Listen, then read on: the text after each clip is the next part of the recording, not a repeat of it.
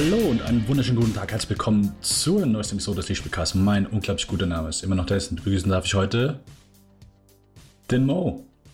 Boingo Boingo. Immer noch, die probieren mir was Neues aus, weil ich sage jetzt seit fast zehn Jahren Servus und vielleicht ist es mal eine Zeit, was Neues auszuprobieren. Okay, Oingo Boingo. Es kommt mir irgendwie bekannt vor, aber ich kann es gerade nicht platzieren. es sei denn, du hast hier wirklich jetzt einfach äh, dieses, dieses äh, clevere Wortspiel, muss man ja äh, äh, ausgedacht. Weißt du, an wen ich denken musste?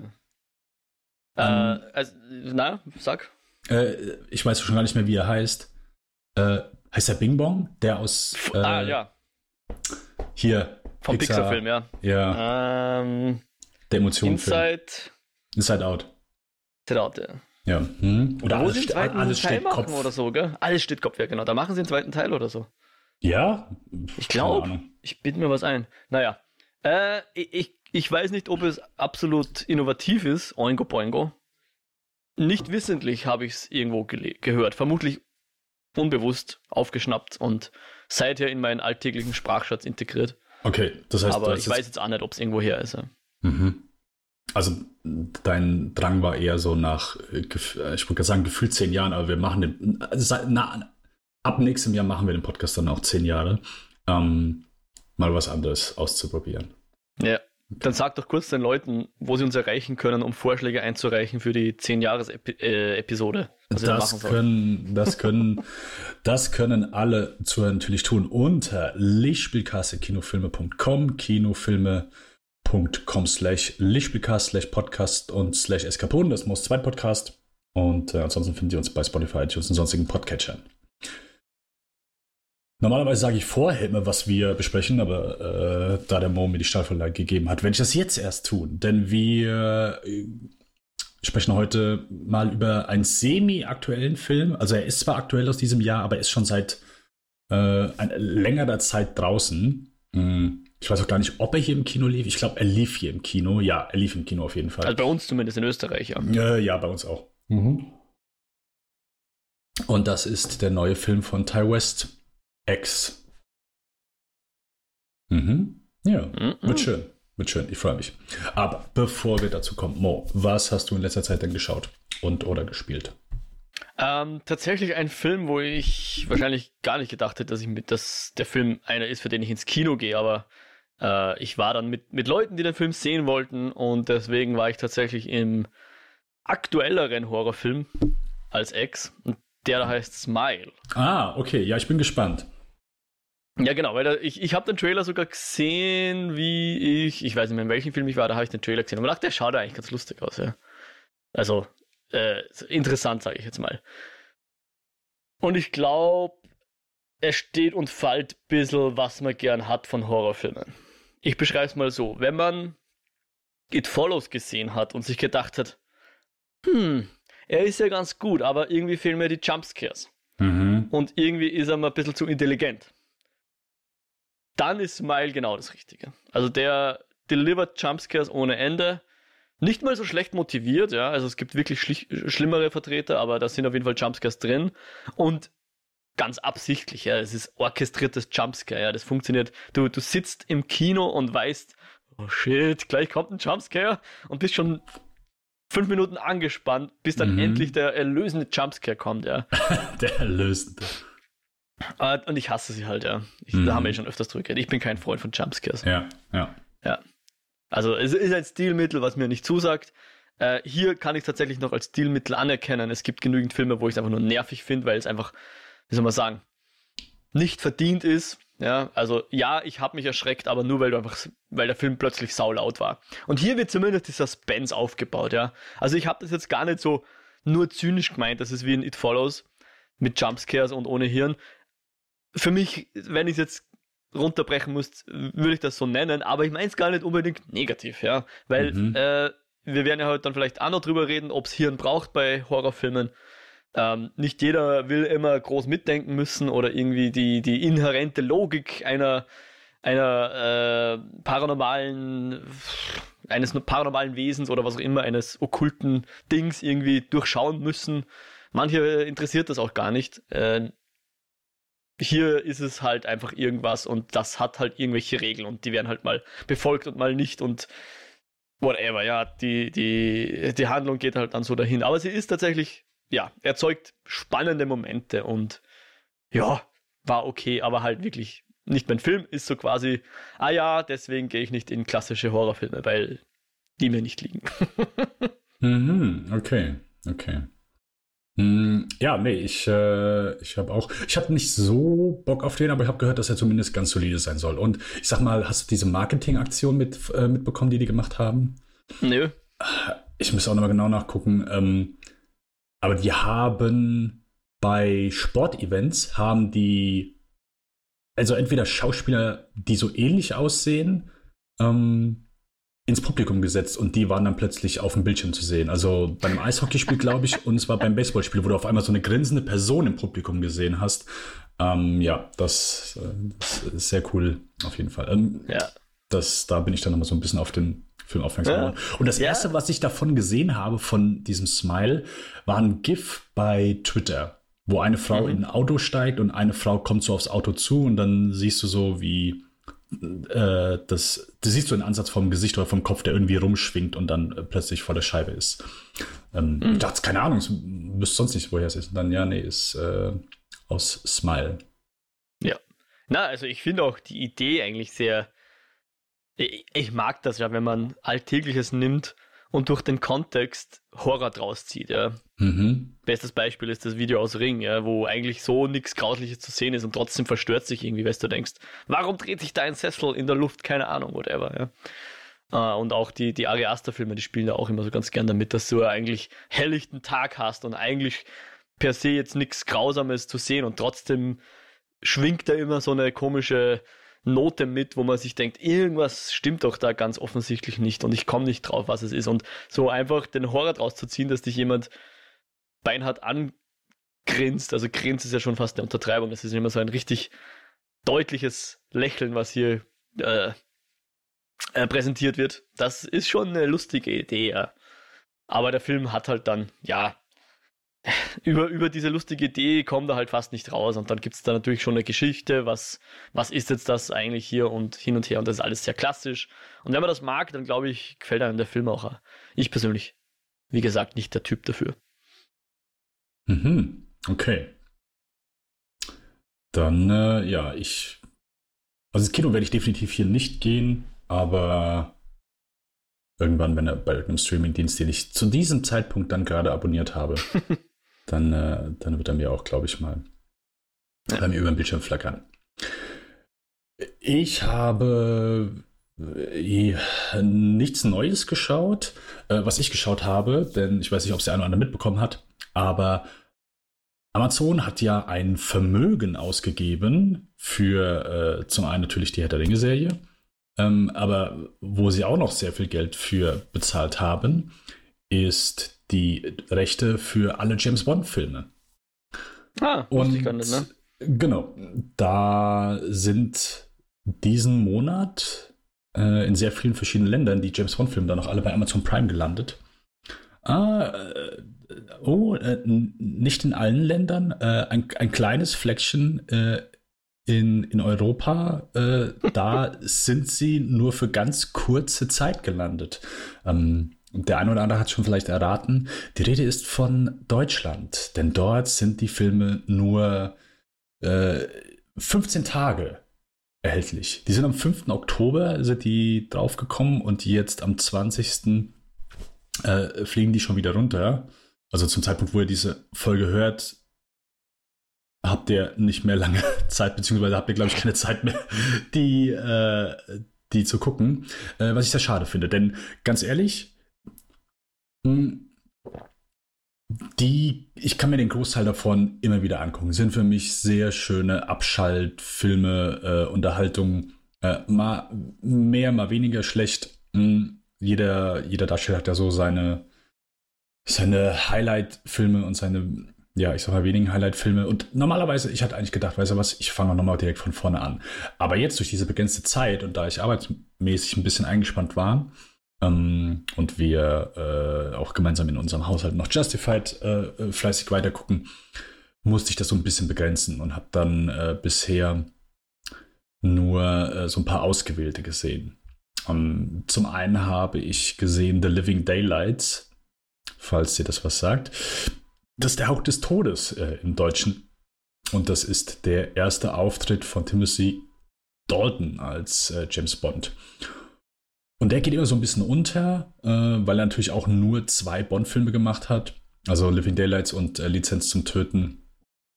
Aber der war damals schon so, so ein bisschen dieser Daniel Craig Bond, der wirklich, ja, sehr raue, sehr brutale Garde-Lizenz zum Töten ist, glaube ich, so immer noch einer der ja, ich sag verhältnismäßig härtesten Bonds, zumindest gerade zu dem Zeitpunkt, wo der rausgekommen ist und das, was vorher kam. Ähm, den habe ich aber, ich glaube, das letzte Mal auch erst vor zwei, Jahren noch äh, erst nochmal gesehen, deswegen Hauch des Todes ist einfach ein sehr guter, sehr spaßiger Bond. Ähm, ich mag Timothy Dalton wirklich ganz gerne. Er ist halt für, ich meine, können wahrscheinlich äh, andere besser beurteilen, aber für mich ist er nicht so der, der typische Ladies Man. Äh, das funktioniert bei ihm nicht. Das war bei Daniel Craig, war das so perfektes, äh, perfekte Mischung. Aber ihm kaufe ich halt so diesen eiskalten Killer ab und äh, so diesen etwas rauen Ton. Und äh, ja, ist ein sehr schöner Film. Gerade gegen Ende gibt es hier ein paar sehr schöne äh, Tricktechnik mit Mod, äh, Modellen, mit so einer Brücke, die, die aufgebaut wird. Also bis von, von der Tricktechnik her ist es hier sehr schön gemacht und vor allen Dingen natürlich dieser Stunt am, am Ende, den mit dem Flugzeug, ich weiß nicht, ob du es schon mal gesehen hast, äh, James Bond kämpft gegen Typen und die, äh, das Flugzeug ist so ein Frachtflugzeug, hinten die Klappe geht auf mhm. und dann so, so ein Netz mit Fracht hängt dann hinten raus und sie kloppen sich halt auf diesem Netz. Das hat dann irgendwann äh, das Uncharted spielt, hier der dritte Teil, aufgegriffen ja. und hat das als Spiel gemacht und dann hat es jetzt, ich glaube, ich habe es im Trailer gesehen, der Film dann auch nochmal als, äh, ja, also jetzt der Uncharted-Film mit Tom Holland, Mark Wahlberg, der dieses Jahr rausgekommen ist, mhm. äh, dann auch nochmal aufgegriffen, aber natürlich als reine, reine computeranimierte Szene. Aber hier äh, sieht schon ordentlich aus. Also die haben da wirklich zwei Leute hinten aus dem Flugzeug ausgehangen. Ähm, ja, aber die James Bond-Filme sind ja eh für, für coole Stunts zu haben. Ja, genau. Den aber das ist, das der mit, mit dem Eisenbeißer oder wie der Dude heißt? Weil da gibt es ja ähm, auch so Flugzeugszenen, wo irgendein Kabel äh, abreißt, oder? Äh, also Eisenbeiß ist der von Darkwing Duck. ja, den meine ich. da gab es doch einen Crossover-Film, oder? Ähm, äh, richtig. Hm, nein, du meinst äh, Jaws, äh, Richard Keel. Ähm, ja. Der ist hier nicht zu sehen. Der ist äh, in den zwei Roger Moore-Filmen zu sehen. Äh, in meinem okay. Lieblings-Roger Moore, The Spy Who Loved Me, der Spion, der mich liebte. Ich bin kein Fan von Roger Moore, aber den mag ich wirklich. Und dann gab es äh, Moonraker, der oft verhasste Bond, den ich auch wirklich sehr gern mag. Aber da gibt es auch eine Flugzeugszene, oder? Oder täusche ich mich da? Ja, genau. Äh, ah, okay. Das ist, äh, genau. Dann kommt er, kommt er runtergeflogen, und versucht ihn in der Luft dann einzuholen. Das ist, äh, müsste Spy Who Loved Me sein. Ja. Ja, nein, ich glaube, die Timothy Daltons, ich weiß nicht, ob ich da jemals einen gesehen habe. Ja. Ich glaube, die sind auch so in der, in der Wahrnehmung eher so unterste Schublade, oder? Von den ganzen Bonds. Das sind eher dann der Connery und der Moore, die, was man ne, öfters halt mal in der Reruns gebracht hat oder so. Ja, ja. Also als Kind habe ich die auch nie wirklich wahrgenommen. Die wurden auch, glaube ich, dann wirklich nicht so häufig gezeigt wie die Roger Moore und James und die, die Sean Connery-Filme. Ist natürlich auch eine andere Schlagzahl. Also hm. äh, Sean Connery und Roger Moore beide jeweils sieben Titel. Ähm, ich meine, es müssten sieben Titel von jedem gewesen sein. Egal, wenn du bei ähm, Sean Connery den Never Say Never Again mitzählst, dieser inoffizielle Bond. Ähm, bei Roger Moore sind es auf jeden Fall sieben Titel gewesen. Ja. Deswegen. Äh, ja, aber äh, sehr unterschätzte Bonds. Ich, äh, ich mag den sehr und äh, beide sehr, sehr ordentliche, ordentliche Vertreter aus dieser Reihe. Genau. Ich habe, äh, was habe ich noch geguckt? Thunderball habe ich noch geguckt mit John Connery, aber der ist nicht so geil. Und dann diesen Diamonds Are Forever, ähm, den letzten Sean Connery Bond, bevor der Roger Moore übernommen hat. Und bevor er dann nochmal knapp zehn Jahre später dann Never Say Never Again gemacht hat. Aber da war von den drei war auf jeden Fall der Living Daylights, der Hauch des Todes, der äh, solideste Eintrag auf jeden Fall von denen. Aber auch selbst wenn es ein schlechter Eintrag ist, kann ich die eigentlich so ganz gut weggucken. Die sind halt ideales Futter für, ja, vom Fernseher abends gucken und abschalten. Mhm. Mhm. Sehr schön. Ja, und deswegen will ich mich jetzt beeilen, weil ich habe jetzt, äh, keine Ahnung, ich glaube, zwei kriege ich noch hin äh, am, am morgigen Abend und dann ist, dann ist Schluss. Und deswegen muss ich gucken, wo ich, äh, wo ich nochmal Bock drauf habe. Der neueste übrigens ist nicht dabei, der No Time to Die. Den haben okay. sie nicht. Also bis Spectre sind alle zu sehen. Ja. Ha hast du denn schon ausgesucht, welche diese zwei sein werden? Äh, es ist in der näheren Auswahl, ja. Äh, es okay. ist zum einen von Sean Connery You Only Live Twice. Der mhm. letzte, den er gemacht hat, bevor dann George Lazenby für einen Film äh, kurz dazu kam. Und von Roger Moore entweder ähm, den 81er For Your Eyes Only oder The Spy Who Loved Me nochmal, weil ich den wirklich sehr gern sehe. ja. Okay, sehr schön. Ja, äh, hast du sonst noch etwas geschaut, Mo? Ja, auf jeden Fall. Ähm, eine Serie, auf die ich mich gefreut habe, eigentlich nur, weil in den USA guter Bass davon war und irgendwie ich äh, den, die, die, den Hauptdarsteller von Shameless kenne und irgendwie ganz okay. cool finde. Okay, okay. Ich du habe, jetzt schon, ja. ja. Ja, ich habe wahnsinnig Bock auf diese Serie, weil wir aktuell ähm, äh, hier, sag du erstmal. Sag, äh, ja, genau. Ich will dich nicht unterbrechen. Ja. Also die Rede ist von The Bear. Mhm. Äh, ich glaube, die lief auf FX, oder? Ja, FX. Und kam jetzt, warum auch immer, mit zwei dachte, Monaten Ver Verzögerung oder so auf Disney Plus. Ne, ich glaube FX, ja. Hm. Äh, wie okay. auch immer, jetzt auf Disney Plus, also seit einer Woche oder zwei oder so, irgendwie in dem Dreh. Und ja, die hatte ich schon am Radar, dass, dass ich die gern schauen würde und war schon, äh, hab darauf gewartet, dass die bei uns irgendwo verfügbar wird, weil sie war halt bei keinem Streaming-Anbieter äh, zu kriegen. Mhm. Ähm, und die haben wir jetzt eigentlich in relativ kurzer Zeit durchgeschaut. Also das spricht eh schon für die Serie. Sie ist aber auch sehr kurz, muss man auch sagen. Also es sind äh, acht Folgen und jeweils nur so 20 Minuten plus minus.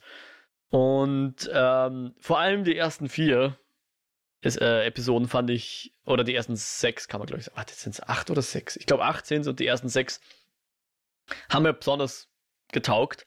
Bei den letzten beiden habe ich minimale Probleme, aber ich glaube, das ist dann mehr das, oh, wir brauchen jetzt ein Finale und deswegen muss in der vorletzten Folge ein Finale vorbereitet werden und in der letzten Folge muss das Finale äh, abgefrühstückt werden und äh, ich fand die ersten sechs, wo es eigentlich um weniger geht, äh, ansprechender. Weil für mich ist diese Serie halt so eine, ich weiß nicht, ich habe versucht, irgendwie einen Begriff zu finden, äh, irgendwie eine Anti-Entropie-Serie. Also in vielen Serien geht es ja darum, dass irgendwas eskaliert, ja, immer ärger wird und hm. wir gehen da so mit, ja. Äh, und hier ist es so, dass es eigentlich am Anfang wirklich das Restaurant, das eben, äh, ich weiß nicht mal den Schauspieler, wie er heißt, also der Carmi heißt er in der Serie, ja, übernimmt ein Restaurant von seinem Bruder. Jeremy Allen White? Könnte sein, könnte falsch sein, ich weiß es nicht. der Lip von Shameless, ja. Ja, Shameless habe ich, ich, die erste Staffel, ich glaube so ein paar Folgen von der ersten Staffel, aber ja. Ja, ähm, ja glaub, der, der halt, so. ja, der Carmi, ja. Äh, beziehungsweise der Nachname ist irgendwas Bear, Bear, Bermioni oder irgendwie sowas, ja. Irgendwie so, whatever. Der Carmichael, äh, Carmi, äh, übernimmt ein Restaurant und das ist halt, der, der, er hat ein sehr loyales Team da drin, aber die machen halt mehr oder weniger, wie sie es seit zehn Jahren machen und äh, machen ihr Ding und lassen sich nicht reinreden. Und er kommt halt aber so mit einem, mit einem, äh, mit einer Vorstellung dorthin, dass er da jetzt äh, seine Fine Dining äh, Arbeitsweise auf die übertragen kann, ja. Mhm. Und das rennt halt die ersten sechs Folgen mal so dahin. Natürlich mit Ups und Downs, aber ich habe so das Gefühl, es ist so richtig, äh, da wird was besser, ja. Und ich finde das irgendwie sehr befriedigend, wenn in der Serie Fortschritt ist, ja, wenn du, wenn du zuschauen kannst, wie was besser wird, ja. Wie sich Sachen fügen und, und Leute professionell werden, weil ich stehe ja auch auf, auf das, was man vielleicht mal ähm, Competence-Porn nennen kann, ja, wenn Leute mhm. wissen, was sie tun und man das gut in eine Serie oder Filmform packt. Und es ist halt nicht per se Competence-Porn, weil, wie gesagt, am Anfang ist das alles ziemlich chaotisch und äh, sehr eigen. Und es wird halt dann immer, äh, er, er versucht halt dann immer mehr nach in die richtige Richtung zu ziehen, natürlich, genau. Mhm. Und es ist ein bisschen untypisch erzählt, weil es jetzt nicht so, jede Folge hat einen eigenen Handlungsstrang in sich. Äh, es, es geht so dahin. Äh, und auch das fand ich super frisch. Es ist einfach, es lädt einfach super dazu ein, dass du, wenn die erste Folge aus ist, dir denkst, ach, ich schau gleich die zweite. Ja, ich bin gerade so drin, schauen wir gleich die zweite. War eh nur 20 Minuten, schauen wir gleich die nächste. Und das geht halt dann so dahin. Und ich glaube, wir haben es dann in zwei, höchstens drei so äh, Sitzungen haben wir das dann, haben wir das halt fertig geschaut, ja. Äh, hat uns recht gut taugt. Äh, ich hoffe, dass da noch eine zweite Season kommt. Ich schaue gern weiter. Wie gesagt, vorletzte und letzte Episode waren so für mich die, die schwächeren. Ähm, vor allem die vorletzte. Also jetzt nicht so das Breaking Bad, der Breaking Bad-Effekt, wo irgendwie die vorletzte äh, Episode von der, von der Season immer fast die beste ist. Hier ist es andersrum. Hier hat mir das meiste von der Season gefallen, mit Ausnahme der vorletzten. Aber sonst, und vielleicht sagen andere doch genau, die vorletzte macht es erst spannend. Ähm, ich fand's cool. Es ist jetzt nicht, wie soll man sagen, es ist zu klein, als dass man sagen könnte, das ist jetzt irgendwie absolut außergewöhnlich. Ja, es ist ein sehr fokussiertes Ding. Es erzählt einfach nur äh, von dem Restaurant, von den Leuten, die dort arbeiten und so minimal daran angedockt die Familienkonstellationen dieser Familie. Ja. Man erfährt halt dann nach und nach so nebenbei was über die Familie. Es gibt keinen großen Expositionsdump und, und irgendwelche mhm. Dialoge, die alles einführen und der ist das und äh, so stehen die zueinander, sondern man muss sich das alles so ein bisschen nach und nach ein bisschen aufklauben. Äh, aber es funktioniert gut, ja, und es, es, es lässt dadurch dem Restaurant-Business auch ein bisschen den Vordergrund, ja. Auch nicht jede Folge endet dann irgendwie in einer Katharsis oder in einer Auflösung, sondern ist einfach irgendwann aus, so fast schon beliebig. Okay, jetzt ist halt Ende, ja. Es gibt auch äh, eine Episode, die sich sehr mit, mit langen Einstellungen spielt. Und äh, zum Teil hat man dann so ein bisschen dieses Feeling, was man auch von ähm, Uncut Gems hat, ja. Dass du so in dem ganzen Hustle and Bustle von dieser Küche so selber dann so ein bisschen nervös wirst und halt mitgehst und ah, ein Film, den du werden. nicht mochtest. Ist richtig, genau, der war mir ein bisschen zu viel, was das betrifft. Ähm, hier ist es einerseits weniger hektisch und weniger laut. Es, es prasselt nicht gar so derbe auf einen ein. Und andererseits sind die Folgen halt auch viel kürzer als ein Spielfilm. Ja. Deswegen ist es etwas zu, äh, zugänglicher für mich. Aber ich, ich fand's cool. Nicht meine Lieblingsserie per se, sicher nicht, aber schönes kleines Ding. Also wer sowieso Disney Plus hat, würde ich sagen, unbedingt mal in die erste Folge reinschauen. Dann weiß man es eh, ob man dranbleiben will oder nicht. Äh, ich mocht's. Gefiel mir. Ja, also äh, ich warte sehnlichst drauf. Ich gehe davon aus, in der nächsten Folge, äh, wobei auch jetzt wieder ein bisschen was ansteht, aber äh, weil wir halt die ganze Zeit Justified weiter gucken, hm, ist, äh, ist das noch, natürlich House of Dragon gucken wir weiter, ähm, deswegen sind wir aktuell noch nicht zu, zu The Bear gekommen. Aber ja, ich bin, ich warte auch sehnlichst drauf. Ich habe richtig Bock drauf. Ich, von allem, was ich gehört habe, ist das halt auch so genau meine Serie. Daher freue ich mich, freue ich mich sehr drauf, die dann auch zu sehen. Yes. Und ich glaube, ich habe es jetzt vor zwei Folgen schon mal äh, erwähnt und ich weiß gar nicht, ob ich überhaupt schon mal wirklich darüber gesprochen habe. Aber weil ich es jetzt mittlerweile zum dritten Mal durchschaue, würde ich zumindest noch mal gern so ein bisschen über Justified sprechen oder zumindest einfach noch mal so ein bisschen pitchen, weil du kennst die Serie ja auch nicht. Nee. Ähm, nächstes Jahr gibt es eine ja, wie sagt man, Miniserie von Justified, die quasi dann, also die Serie ist abgeschlossen, aber es gibt dann nochmal äh, ja, eine Neuauflage mit einer Staffel. Ich glaube, sieben bis zehn Folgen ähm, werden es werden. Und ja, äh, es ist eine Serie, äh, wie sagt man im Englischen, äh, which is near and dear to my heart. Äh, ist eine meiner absoluten Lieblingsserien. Ich finde die ja, ich finde die fantastisch. Also geht im Grunde um einen US Marshal, gespielt von Timothy Oliphant, äh, mit dem Namen äh, US Marshal Raylan Givens, der einen, ja, der direkt in der ersten Folge einen Mann erschießt, äh, wo es ein bisschen unklar ist, okay, war es jetzt Notwehr oder hat er ihn einfach sehr kaltblütig umgebracht? Also es ist ein äh, fieser Typ und äh, aufgrund dessen wird er versetzt in seine Heimat, äh, Harlan County. Wer ist jetzt ein fieser Typ? Äh, der Gangster, den, den er erschossen hat. Okay, okay. Ja, genau. Aber Ryan Gibbons ist halt jemand so, ja, hat nicht unbedingt, äh, ist halt einfach eine coole Sau, muss man, muss man sagen. So, der, äh, ja. Das ist die Paraderolle von, von, äh, von Timothy Oliphant, das, das muss man ja ganz klar sagen. Und auf, er ja, muss, muss, wie gesagt, wieder nach Hause in seine Heimat. Ähm, und ja, trifft dort wieder, trifft auf einen, äh, seinen Chef, mit dem hat er früher zusammengearbeitet. Äh, ein, ja, ich sag mal, ein, äh, ein, Freund aus Kindertagen, mit dem er zusammen in der Mine gearbeitet hat. Äh, einer meiner Lieblingsschauspieler, ähm, Walton Goggins, spielt äh, Boyd Crowder, der da ein paar illegale Sachen macht.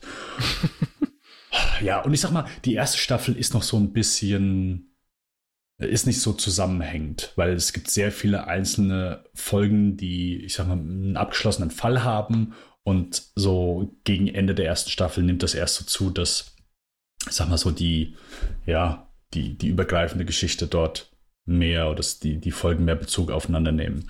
Mm, es ist eine sehr gut guckbare Serie, die, die, die Dialoge sind der absolute Wahnsinn. Also die ist so gut geschrieben äh, und deswegen macht es auch einfach einen Heidenspaß. Also die äh, basiert auf einer Adaption von Elmore Leonard. Also äh, andere Elmore Leonard Adaptionen sind Out of Sight, falls du den gesehen hast. Ähm, oder haben wir da äh, nicht sogar eine Folge dazu gemacht? Äh, ich weiß gar nicht. Jackie Brown oder äh, Tarantinos einzige Adaption. Ähm, genau. Und der konnte immer sehr gute, gute Dialoge schreiben. Und das haben die hier sehr gut adaptiert äh, in dem Moment. Ja, und es ist halt einfach quasi so eine Krimi-Serie im Hinterland der USA. Und hey, ist witzig, unterhaltsam, äh, stellenweise auch ein bisschen hart, aber kannst du einfach so gut gucken. Ähm, Gerade dann auch hier so die Geschichte, die sie also es geht nicht nur um, äh, um Ryan Gibbons, der hier eindeutig der Hauptdarsteller ist. Also äh, fühlt sich auch gerade zu Beginn der ersten Staffel nicht wie so eine Ensemble-Serie an, aber äh, umso länger die laufen, gerade dann zu Beginn der zweiten Staffel verfolgen wir halt auch so vermehrt äh, Walton Goggins Charakter und wie er einfach aufsteigt, äh, wie er versucht, ja, was er versucht aus seinem Leben zu machen oder zumindest was er, ja, so für, ich sag mal, die illegalen Machenschaften, die er dann eben verfolgt. Ähm, sehr coole Serie, äh, kannst du sehr gut weggucken, ist äh, ja für mich, wie gesagt, schon mittlerweile das dritte Mal. Ähm, kann ich die immer wieder empfehlen. Finde die super. Leider bei keinem Anbieter enthalten. Die war mal bei irgend bei Amazon Prime gibt es ja noch so diese Subchannels und ich glaube, ah, okay. da, war, da mhm. war die einmal dabei. Ähm, aber ich könnte jetzt nicht mehr sagen, welche das war. Okay. Das, äh, da war die zumindest mal zu sehen. Aber ja, Justified. Cool. Äh, hast du sonst noch etwas, Mo, was du gerne erwähnen möchtest? Äh, ja, einen kleinen Film könnte ich noch anführen, also außer der Herr der Ringe-Serie, die ich ja, glaube ich, letztes Mal schon abgefeiert habe, die jetzt ja ihr Finale hatte. Mhm. Gefiel mir sehr. Ähm, ja, live, den Film habe ich auch gesehen, muss jetzt nicht unbedingt reden, aber was ich gerne besprechen würde, ist ein, oh, ist es ein japanischer Film, glaube ich, den ich mir um 99 Cent mal gerentet habe, in so einer Aktion, wie es es manchmal gibt. Äh, und das ist Beyond the Infinite Two Minutes. Hast du von dem schon was gehört oder ihn sogar gesehen? Nope. Kein einziges. Ich frage mich nicht mehr, wie ich drauf gekommen bin, dass ich den sehen will, aber ich habe den irgendwann mal irgendwo, hat den wer positiv erwähnt und dann habe ich den dort gesehen und mir gedacht, okay, 99 Cent ist schwierig, dass etwas nicht wert ist. Ähm, und ich glaube, irgendwo im Twitter wurde auch so empfohlen, als ja, jetzt kann man sich mal anschauen für 90 Cent auf jeden Fall. Mhm.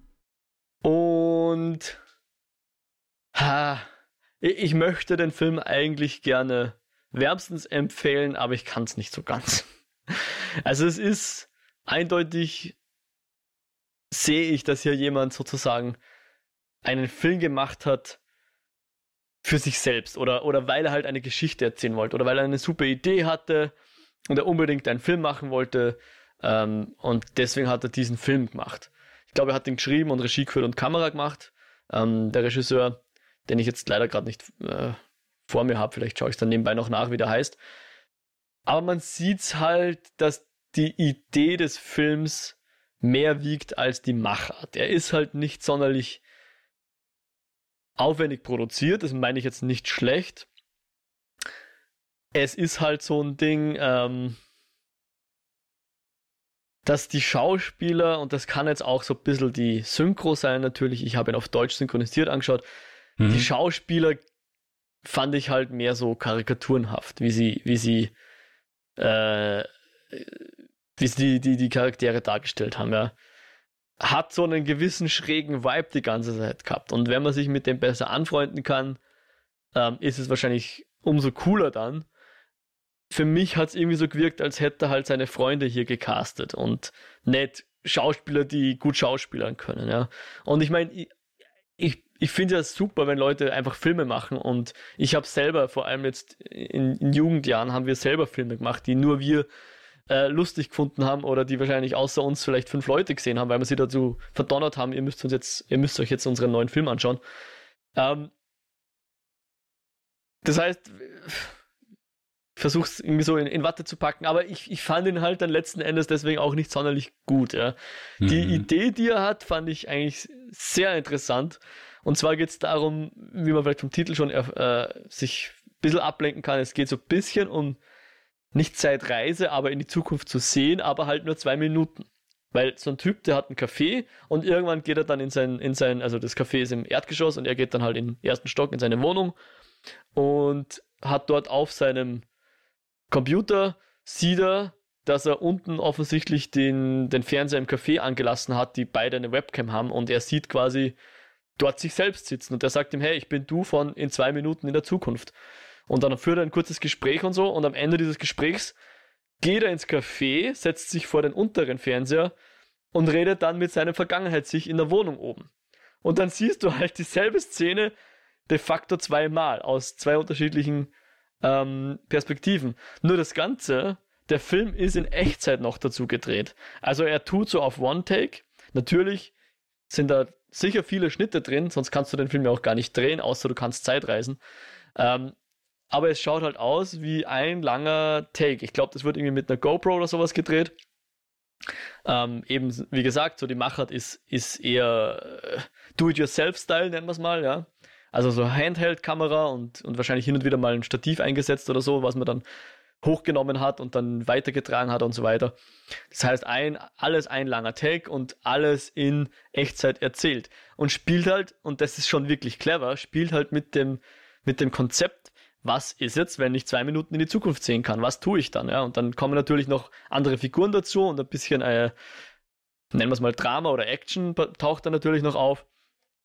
Und das Ganze rennt dann halt so, ich weiß es jetzt nicht, 70, 80, 90 Minuten dahin und ist, wie gesagt, eine wirklich nette Idee und ein äh, super einfallsreicher Film, den ich aber trotzdem jetzt nicht wahnsinnig gut fand, leider. Ja, die Idee ist super und auch tatsächlich äh, muss man wahrscheinlich relativ clever sein, um sich das Drehbuch in der Form einfallen zu lassen.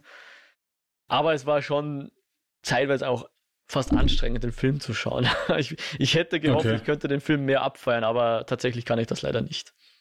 okay.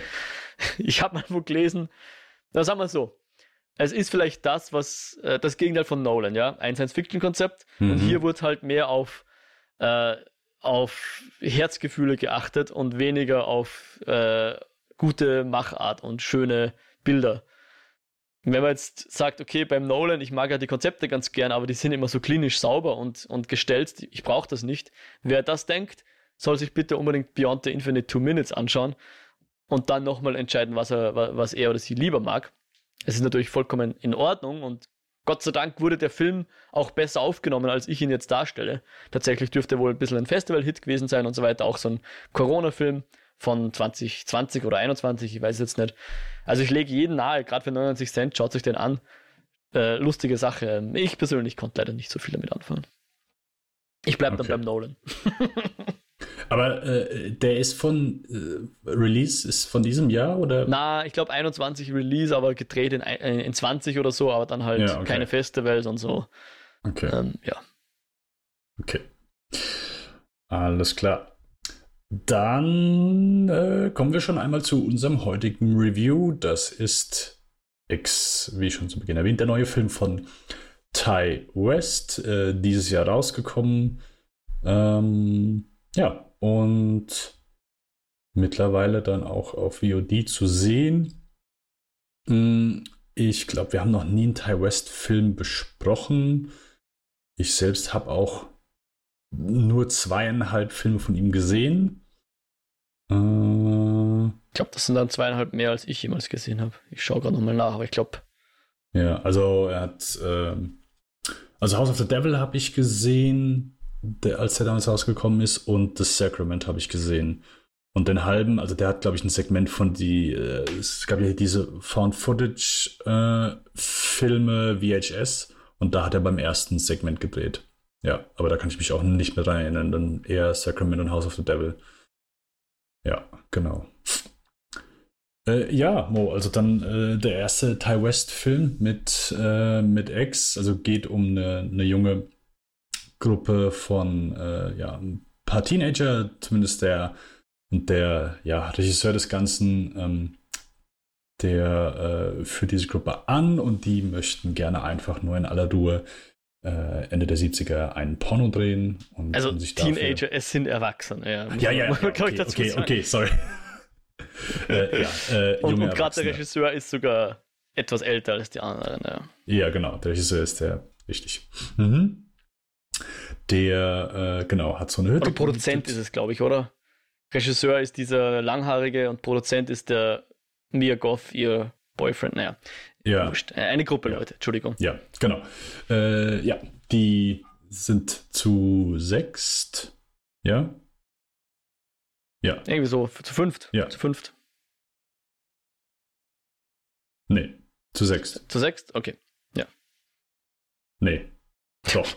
sind, doch, sie sind zu sechst. Ja, ja. Sechs Leute. Äh, zumindest, genau. Der Produzent, äh, gespielt von äh, Martin Henderson, hat eine Hütte äh, gemietet im ja, recht ländlichen Texas. Und äh, ja, sie hoffen, dass sie da das in aller Ruhe tun können. Aber wie es so häufig dann ist bei, äh, bei solchen Plänen, bleibt es dann nicht dabei.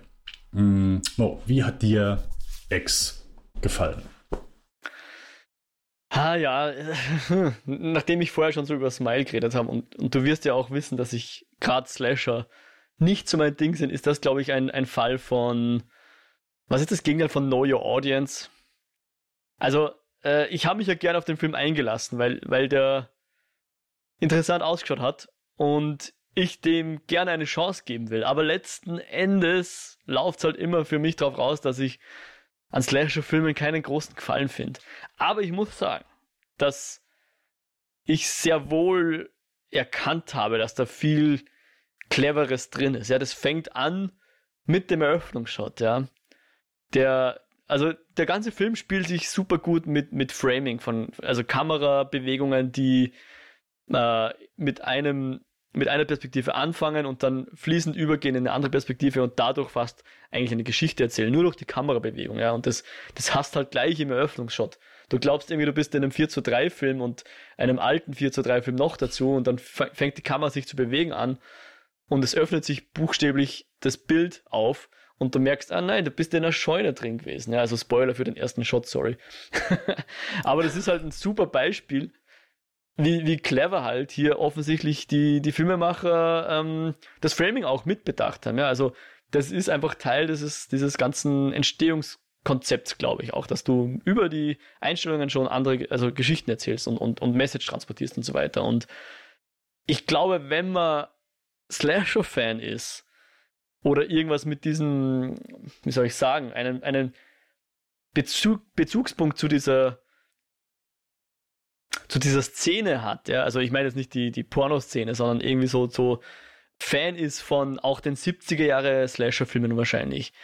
Äh, ich kann mir vorstellen, dann ist das ein, ein wunderbarer, super Film und, und alles, was er mir zeigt, ist, ist schön eingefangen und, und äh, schönes Filme machen auf jeden Fall, ja. Ähm, gab wenig Filme, wo, wo Zooms verwendet wurden, die sich trotzdem nicht anachronistisch angefühlt haben oder nur als reines 70er Jahre Zitat, ja. Natürlich wird viel zitiert, aber auf sehr moderne Weise, wie ich fand, ja. Also, ähm, ich würde jetzt mal sagen, ich zitiere jetzt mal eine der Figuren, It's All Disco, ja. Alles fein. Nur letzten Endes erzählt es halt dann eine klassische Slasher-Geschichte nach, nach dem anfänglichen ähm, Rumgetingel, ja, in, mit, mit, mit der einen oder anderen äh, Softporno-Szene die Schauspieler sind, sind cool drauf und, und fand ich alle super gut zum, zum Zuschauen und so weiter. Und ja, die Wasser zeigt, zeigt er super. Ja, ich glaube, man kann sich von dieser Art von Films nicht viel mehr erwarten. Aber, also, ich weiß nicht, er, er zelebriert die Shots halt dann auch zum Teil so weit, dass ich schon fast, ähm, dass ich die Aufmerksamkeit verliere in Wirklichkeit, ja. Und ich glaube, wenn man, wenn man das mag und einem das gefällt, dann kann man sich da super drin verlieren, ja. So ging es mir ja zum Beispiel bei Dune in den langsamen Szenen äh, und, und diesen, diesen atmosphärischen äh, Kameraeinstellungen. Dort konnte ich mich total drin verlieren. Und, und hier habe ich halt dann die, das Interesse verloren. Also ich habe mich nicht selbst verloren, sondern nur das Interesse dran an, an den Shots, die dann sehr lang dahin gehen und ähm, eben das Gezeigte in den Vordergrund stellen durchaus, aber mhm. für mich ging dann zu wenig weiter und ich dachte mir dann, okay. Und habe dann halt immer gemerkt, immer wieder bin ich drauf gekommen, okay, dieser Film ist eindeutig nicht für mich gemacht. Ja. Ich glaube, das ist so ein Film, den ich nicht verstehe und auch nie verstehen werde, auch wenn ich sehr viel Schönes drin erkennen kann. Und ich jetzt bin jetzt sehr gespannt, ob, ob du glaubst, dass ich, also ob du mir dazu stimmst, dass die richtigen Leute sehr viel aus diesem Film ziehen können. Aber ich muss für mich das Fazit ziehen, ich kann daraus nicht viel ziehen. Ja, ich kann die auf einer, auf einer rationalen Ebene noch einiges anerkennen, aber als Film ist es einfach nicht meins. Ich kann mhm. nicht sagen, er hat mir nicht gefallen, er hat mir einfach nichts gegeben. Ja. Es trifft nicht meinen Geschmack. Okay. Mm. Ja, dann würde ich sagen, ich habe schon etwas mehr Spaß mit diesem Film gehabt. Ähm, zu Beginn würde ich sagen, der Film, das, was er machen möchte, macht er ganz hervorragend. Ich kann dem fast in dem Moment nichts vorwerfen. Ich glaube auch nicht, dass man, also weil du gesagt hast, man was draus ziehen kann. Also ich glaube gar nicht, dass, dass man so viel draus ziehen kann. Ich glaube, der Film ist relativ simpel. Ähm, ich hat, glaube ich, jetzt auch keine. äh, er ist recht simpel in dem, was er macht, aber wirklich sehr effektiv. Ich glaube, er will auch nichts auf, auf irgendwas hinaus. Äh, gibt diese eine, ich sag mal, ja, was man vielleicht ziehen kann, es gibt so dieses Motiv, dass, äh, dass man zwischendurch mal diese Fernsehaufnahmen von diesem einen mm. ähm, Prediger sieht. Ja. Und, äh, eine gewisse christliche Scheinheiligkeit wirft er, glaube ich, vor, ja. Genau, richtig. Das, das ist vielleicht so, so das Einzige. Aber glaube ich auch nicht, dass es hier irgendwie, dass Ty West jemand ist, und das lege ich ihm jetzt auf, so, dass er hier irgendwie Moralapostel spielen möchte oder sonst irgendwas. Also äh, denke, er hat ja einfach Lust gehabt, ähm, ja, wie du schon sagst, so ein paar 70er-Slasher zu zitieren. Ich meine, so bekannteste ist dann wahrscheinlich von Toby Hopper äh, Texas Chainsaw Massacre. Ähm, der, äh, ja, auch da ist eine Gruppe junger Erwachsener, die mit, äh, mit einem Van in, äh, ins, ins, ländliche Texas fahren und dort äh, bei einem verlassenen Landhaus äh, die, die wahre Hölle erleben. Ähm, es gibt von Toby Hopper noch einen Film, der heißt Eaten Alive. Ähm, falls, den hast du wahrscheinlich nicht gesehen. Nein. Aber äh, auch da gab's, äh, auch da habe ich mich hier in, in ein, zwei Momenten dran erinnert gefühlt. Mm. Also X hat mir wirklich sehr gut gefallen. Er, ist, muss man ganz klar sagen, der ist untypisch als Ty West-Film, die ich bisher gesehen habe, weil er ist ja so ein bisschen, ich weiß nicht, hast du mal so irgendwas aus dieser Mumblecore-Szene gesehen? Ähm, okay. äh, ich habe mal so ein paar von diesem dieses, äh, Computer Chess habe ich gesehen, Charles ja. äh, Bukowski, äh, ich weiß gar nicht mehr, wie der heißt, oder ähm, ja, ähm, wie heißt der andere? Äh, fällt mir nee, also, aber äh, die sind alle sehr, ich sag mal, moderates Budget, aber auch wirklich ein sehr gemächliches Tempo. Also mhm. House of the Devil habe ich von ihm gesehen und der Großteil des Films spielt halt mit Atmosphäre, mit äh, Spannung, oh, es könnte was passieren, aber es passiert dann nichts und erst so, ich sag mal, in den letzten, noch nicht mal im letzten Drittel, sondern vielleicht im letzten Fünftel, ähm, dann passiert wirklich etwas. Also äh, der, der zieht immer sehr aus ja, seine, seine die, Situation, die Grundspannung und diese Grundsituation möglichst lang rauszuziehen. Und manchmal funktioniert es, manchmal weniger. Hier ging es dann schon, ich sag mal, etwas schneller zur Sache und ich würde auch sagen, dass extra schon ein bisschen mehr Unterhaltung, Grundunterhaltung an den Tag legt, äh, die die Spannungsschraube schon früher anzieht. Ähm, hm? äh, auch, äh, ja, ich sag mal, die Charaktere sind hier wesentlich äh, lebhafter ist vielleicht das falsche Wort, aber äh, zumindest äh, finde ich so die Grundkonstellation hier ein bisschen interessanter als, als in seinen anderen Filmen. Ich habe hier mehr Sympathie mit den Hauptdarstellern. Das, das ist mir zum Beispiel bei ähm, The Sacrament ziemlich schwer gefallen. Und ja, äh, ich glaube, er findet hier, wie du schon sagst, so ein paar visuelle, wirklich coole Ideen. Sei es eben am Anfang mit diesem Scheunentor oder ähm, es gibt ja, es gibt einen Moment, wo, wo ein Charakter äh, bei diesem See baden geht. Mhm. Ähm, äh, Finde ich auch sehr schön. Also, wo man, äh, da, da stehe ich immer drauf, wenn man plötzlich so im Hintergrund sieht, wie irgendwas oder irgendjemand langsam näher kommt. Es ist, finde ich, sehr effektiv gemacht, je nachdem, wie äh, dieses etwas näher kommt. Und hier gibt es zwei Dinge, die näher kommen. Es ist einmal im Wald hinter dieser Person und äh, diese Person geht danach ins Wasser. Und da gibt es eine sehr geile Einstellung, so direkt von oben auf diese Person herab. Und auch dann sehen wir, wie, wie etwas näher kommt. Ähm, ja, hat mir sehr gut gefallen. Und auch nachher so bei, ich sag mal, äh, äh es, Spoiler, es wird nicht jeder den Film überleben. Und äh, in ein, zwei Szenen, wo Charaktere hier ins Gras beißen, da spielt er auch noch mal ein bisschen im Schnitt. Weil plötzlich denken wir, okay, jetzt passiert der Moment, wo wir darauf gewartet haben. Und er schneidet noch mal kurz um. Also er, er macht manchmal so äh, spielerische äh, Umschnitte. Das äh, hat mir auch sehr gut gefallen. Also äh, ist hier durchaus noch ein bisschen vers mehr verspielter unterwegs ähm, hm. im Moment. Und ja, und das, das, Pacing ist auch gut. Also es ist hm? Nie irgendwie langweilig oder so. Ja. Also es, ist, es geht recht fließend über von dem einen Film in den anderen Film, aber es, es wird per se nie langweilig. Das würde ich ihm auf jeden Fall auch zugestehen. Ja. Genau, also der, der legt hier ordentlich Tempo vor. Ähm, genau, und geht dann auch zumindest dahin über, dass hier nicht nur, ich sag mal, die, die Gewaltspitze hier äh, schon ordentlich ist, aber auch so ein paar unangenehme Momente, äh, wo er dann mitspielt. Also äh, wir haben hier eine Sexszene, die äh, werde ich zumindest nicht so schnell vergessen. Die, äh, die ist hier, äh, ja, die recht einzigartig, aber auch, ich sag mal, wer hier äh, die, ähm, die Morde begeht, ist natürlich auch nochmal was anderes, was jetzt nicht so unbedingt der typische Slasher ist. Mhm. Wenn, also, äh, ich weiß nicht, wollen wir vielleicht kurz in Spoiler-Part äh, gehen, um nochmal vielleicht ein, zwei, zwei Sachen ein bisschen. Kann man gerne machen, ja. Mhm. Okay. Also, wir waren auf jeden Fall.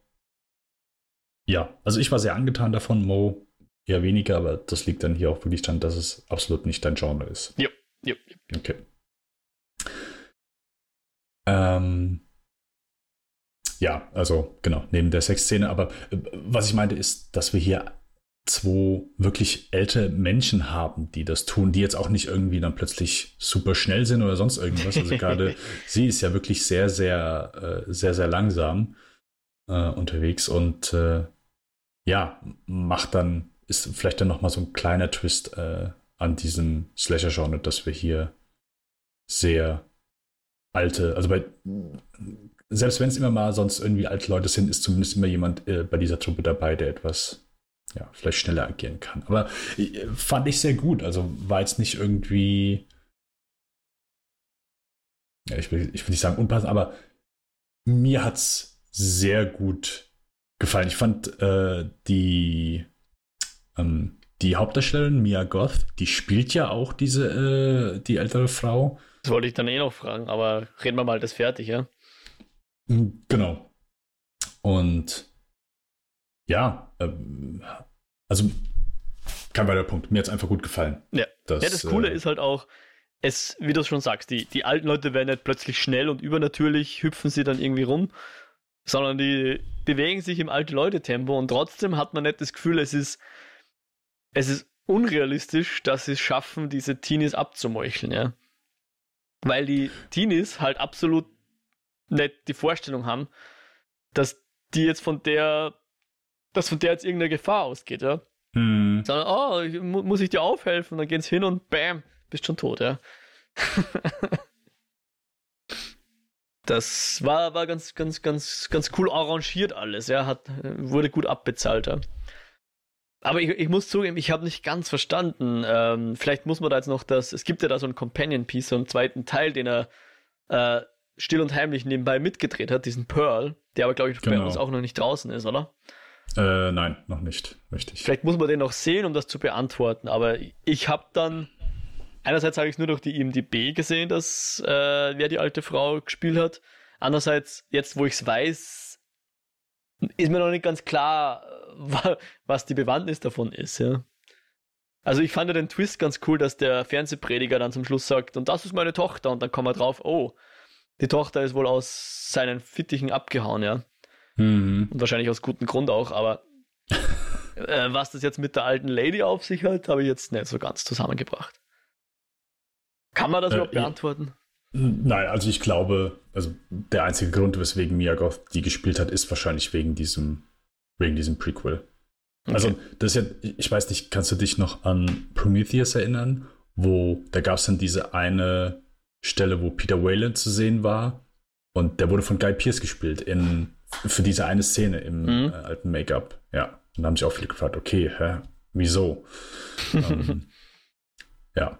Und hier, ja, dann ist es für mich auch, bin ich da fein mit, sagen wir es okay. mal so. Ähm, und er soll, also, ja auch sehr, soll ja auch sehr gut sein, dieser äh, der Pearl. Also Pearl ist ja auch der Name der Frau. Das heißt, das ist genau. dann, spielt dann wahrscheinlich 50 Jahre vorher oder sowas. Ja? Genau, also ah, wird ihre okay. Vorgeschichte sein. Ich hatte jetzt nach nachdem ich diesen Film, weil das war so eine Sache. Am Anfang habe ich, ich hatte das Gefühl, dass sie jetzt zum ersten Mal welche umbringen. Also äh, es wirkte halt so, dass bei Pearl, als sie hier diesen, äh, ich habe gedacht, es wäre nur Kameramann, aber für dich ist ja auch der, der Regisseur gewesen, der abhauen will, ähm, dass das der erste Mord von ihr ist, weil sie einfach dann jetzt hier so das, oh, sie sieht die jungen Leute, hat plötzlich wieder so dieses Verlangen und äh, wird dann von ihrem Mann äh, abgewiesen und dass daraus dann diese Wut entsteht. Aber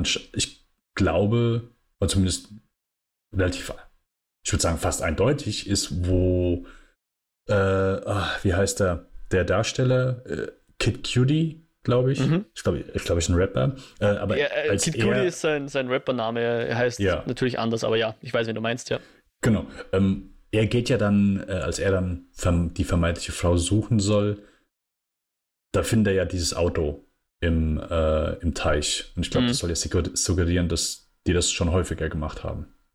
Also an der Reaktion ihres Ehemanns hätte ich das jetzt auch so abgelesen. Ja. Der wirkt ja nicht sehr überrascht, dass sie sich da jetzt über die junge Leute hermacht.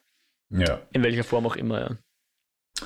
Ne, deswegen. Aber ja, äh, deswegen auch wie er gegen Ende dann so ein bisschen ja, die, die Gewaltschraube und auch so die Spannung immer so ein bisschen hochhält, also wirklich sauber inszeniert. Äh, der, der Moment mit dem Krokodil. Also klar kann man jetzt sagen, okay, ist vielleicht ein bisschen noch too much, aber fand ich super. Also erstmal so dieser Reveal von diesem Krokodil war sehr geil. Die Kamera geht einfach zur Seite und dann, ah, okay, hm. Krokodil mhm. ist da. Äh, diese über, über Kopfeinstellungen fand ich super und ich meine, klar, in dem Moment kann man sich dann schon denken, wo die, wo Pearl dann die, äh, ich glaube, Britney Snows Charakter, ich weiß nicht, wie sie im Film heißt, aber ähm, die, äh, die eine Darstellerin, hm. die Blondine, sie ins Wasser schmeißt, kann man denken natürlich, dass es Krokodil kommt. Ähm, hey, war, fand ich auch sehr cool. Also war ein, äh, war ein wirklich ordentliches, ordentliches Ding an der Stelle. Auf jeden es Fall, ja. Ist nicht so, so ganz das. Ich hatte zwar noch einen Tick mehr erhofft, weil die Lobeshymnen sind ja schon, ich sag mal, recht deutlich bei, äh, bei dem Titel. Ähm, so in den höchsten Tönen würde ich das jetzt nicht loben, aber absolut grundsolider, sehr unterhaltsamer, kurzweiliger Slasher. Der, das muss man ja auch sagen, so manche Filme, da merkt man so ein bisschen an, oh ja, sie wollen eine Hommage an, keine Ahnung, irgendein bestimmtes Genre oder irgendeine bestimmte Zeit sein und es kommt manchmal so ein bisschen gewollt drüber.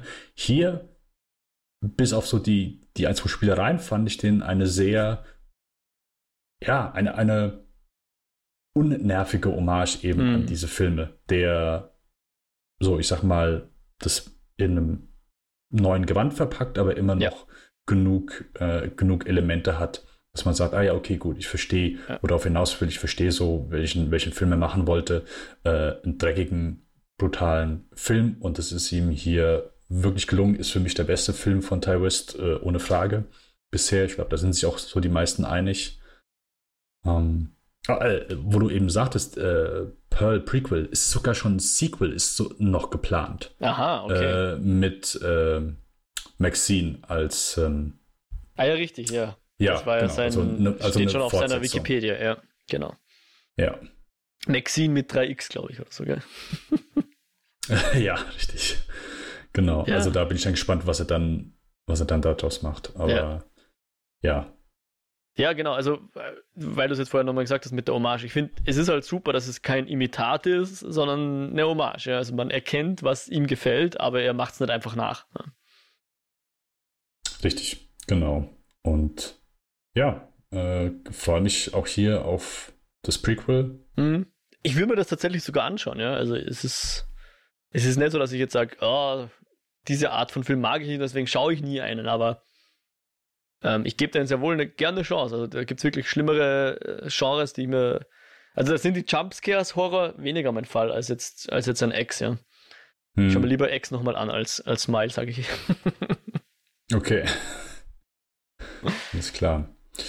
Gut, Mo, dann würde ich sagen, schließen wir an der Stelle einmal unser Review von X und äh, ja, äh, Eskapoden, Mo, wo ging es da in eurer letzten Folge? In der letzten Folge haben wir über Everything Everywhere All at Once geredet, ja. Oh, den, okay, ja. Den habe ich nochmal mir angeschaut und äh, der Jo hat den auch gesehen und da haben wir drüber geredet. Äh, war schön, da ein, eine längere, eine lange äh, Folge dazu zu machen. Hat okay. mich gefreut, ja. Ja, ich bin gespannt. Ich habe mir den, äh, den habe ich mir auch äh, geliehen und der steht auch noch bei mir auf der Liste. Das mhm. heißt, eventuell nächste Folge werde ich dann noch da. Ich bin sehr gespannt, wie der gefällt, ja. Ja, ich.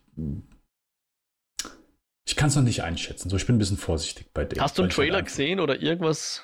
Ich habe ein, zwei bewegte Bilder. Ich hatte Trailer nicht, aber so ein, zwei bewegte Bilder, ja. Okay. Aber ich also die Unsicherheit rührt daher, ja, der wurde von sehr vielen äh, gelobt und von ein paar Menschen weniger gelobt, aber ich fand halt Swiss Army Man beschissen. Das war halt absolut nicht mein Film, mein Ton. Null. Konnte ich nichts mit anfangen. Gar nichts. Und deswegen bin ich, ja, etwas reserviert. Bin ja. gespannt. ähm, genau. Äh, ansonsten mache ich auch einen zweiten Podcast mit Patrick Lohmeier äh, namens Spielfilmen, wo wir Filmografien von Regisseuren und Regisseurinnen besprechen, sind aktuell immer noch bei der Filmografie von M. Night Shyamalan angekommen. Genau, da dürft ihr sehr gerne dann auch einmal reinhören. Ist klar. Dann euch an der Stelle eine gute Zeit, ein schönes Wochenende eine schöne Woche, wenn ihr diese Folge hört. Ich sage Tschüss, ciao und bis zum nächsten Mal.